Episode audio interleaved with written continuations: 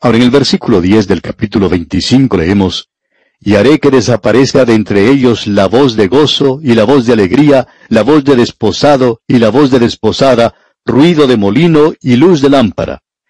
Dios está quitándoles a ellos todo aquello que les hacía felices, todo aquello que les daba gozo. Ya no habría más alegría en las fiestas de matrimonio. No se escuchará el ruido del molino.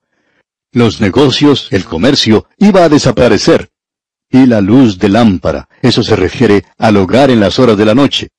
Ya no habrá más de eso.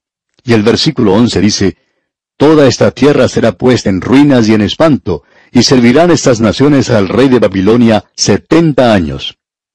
Cuando Dios trata con la nación de Israel, Él trata con el calendario. Él menciona el tiempo claramente. Cuando trata con la iglesia, no se menciona ninguna clase de tiempo. Usted y yo no tenemos ningún derecho hoy de decir siquiera que el Señor Jesucristo tiene que venir pronto. ¿Cómo sabemos eso? Usted no lo sabe.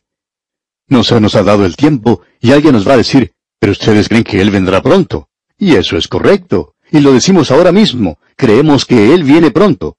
Sin embargo, amigo oyente, tenemos que decir que no sabemos cuándo exactamente. Y no tenemos el derecho verdaderamente de decir que Él viene pronto. Pero sí podemos decir que Él vendrá eso es todo lo que podemos decir. Ahora en el versículo 12 dice, Y cuando sean cumplidos los setenta años, castigaré al rey de Babilonia y a aquella nación por su maldad, ha dicho Jehová, y a la tierra de los caldeos, y la convertiré en desiertos para siempre. Dios ha hecho eso. No hay ningún argumento en cuanto a eso. Si usted quiere argumentar o discutir en cuanto a esto, entonces usted está hablando de cosas semánticas y no está hablando en cuanto a la profecía. Dios ya ha cumplido con esto. Y aquí vamos a detenernos por hoy. Le sugerimos estudiar el resto de este capítulo 25 para estar así mejor informado de lo que trataremos en nuestro próximo programa. Es nuestra oración que la presencia del Señor sea con usted, ahora y siempre. Continuamos hoy, amigo oyente, nuestro estudio en este libro de Jeremías, y en nuestro programa anterior dejamos al profeta Jeremías en el capítulo 25 anunciando la cautividad en Babilonia por setenta años. Ahora, en esta ocasión, Nabucodonosor ya había llevado a algunos de ellos a la cautividad, y aquellos que permanecieron bajo el rey Sedequías estaban pagando tributo. Eso ocurrió en realidad bajo Joacim, Joaquín y Sedequías. Y estos reyes eran todos iguales. Después de Josías y comenzando con Joacás, Joacim, Joaquín y Sedequías, todos estos reyes eran muy similares el uno al otro. Después de Josías, todos estos reyes eran malos. Ahora el profeta Jeremías ha dicho que Nabucodonosor vendría y finalmente destruiría a Jerusalén y se llevaría a la gente cautiva. Todos ellos irían a la cautividad. Estos setenta años se han mencionado de una forma muy directa por parte de Jeremías, pero eso no concluye esta parte. En los versículos 15 al 17 del capítulo 25 de Jeremías, leemos, Porque así me dijo Jehová, Dios de Israel, Toma de mi mano la copa del vino de este furor, y da a beber de él a todas las naciones a las cuales yo te envío. Y beberán y temblarán y enloquecerán a causa de la espada que yo envío entre ellas. Y tomé la copa de la mano de Jehová, y di de beber a todas las naciones a las cuales me envió Jehová. Ahora, comenzando con el versículo 18, Él nos da una lista de estas naciones. En primer lugar, por supuesto, tenemos a la ciudad de Jerusalén y a las ciudades de Judá, a los reyes y los príncipes. Y luego se menciona a Faraón, el rey de Egipto, y los reyes de la tierra de Uz, los filisteos, Ascalón. Bueno, leamos lo que dicen los versículos 18 al 22 de este capítulo 25 de Jeremías. A Jerusalén, a las ciudades de Judá y a sus reyes y a sus príncipes, para ponerlos en ruinas, en escarnio y en burla y en maldición como hasta hoy.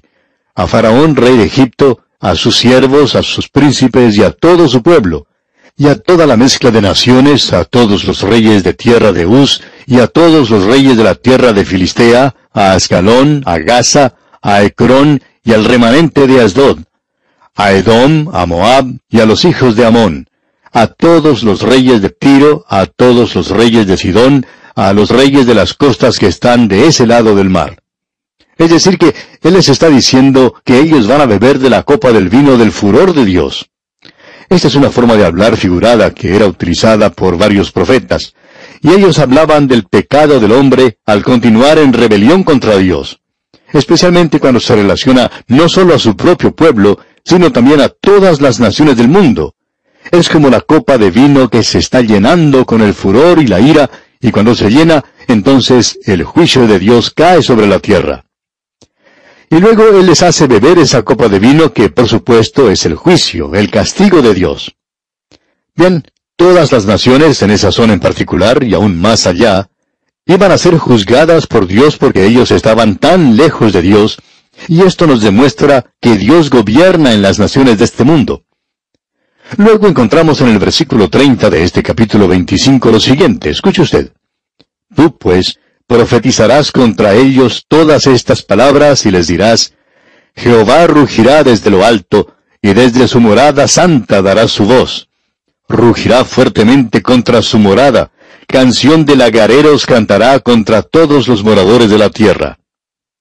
Este es un juicio que no se limita solamente a Israel. Es decir, que Babilonia llegaría a ser el primer gran poder mundial que dominaría todas las naciones en el entonces mundo civilizado. Lo que se pronuncia aquí es, por supuesto, especialmente sobre la nación de Israel, pero tiene un alcance mucho mayor. En el versículo 33 de este capítulo 25 de Jeremías leemos, Y yacerán los muertos de Jehová en aquel día desde un extremo de la tierra hasta el otro, no se endecharán ni se recogerán ni serán enterrados, como estiércol quedarán sobre la faz de la tierra. Este movimiento de Nabucodonosor es algo realmente tremendo, el rey de Babilonia actúa en todo este mundo civilizado. Bajo su soberanía estuvieron hasta Egipto, Tiro y Sidón, esos grandes poderes, incluyendo también a Judá. Él ya había bajado y tomado una parte de la gente, y Sedequías estaba pagando tributo. Pero ahora estas naciones se quieren unir y quieren oponerse al rey de Babilonia.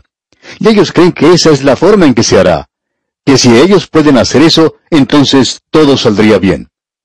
Y ahora Después de haber dado este mensaje que fue rechazado y el juicio de Dios vino tal como Dios dijo que sucedería, vemos que Jeremías recibe otro mensaje.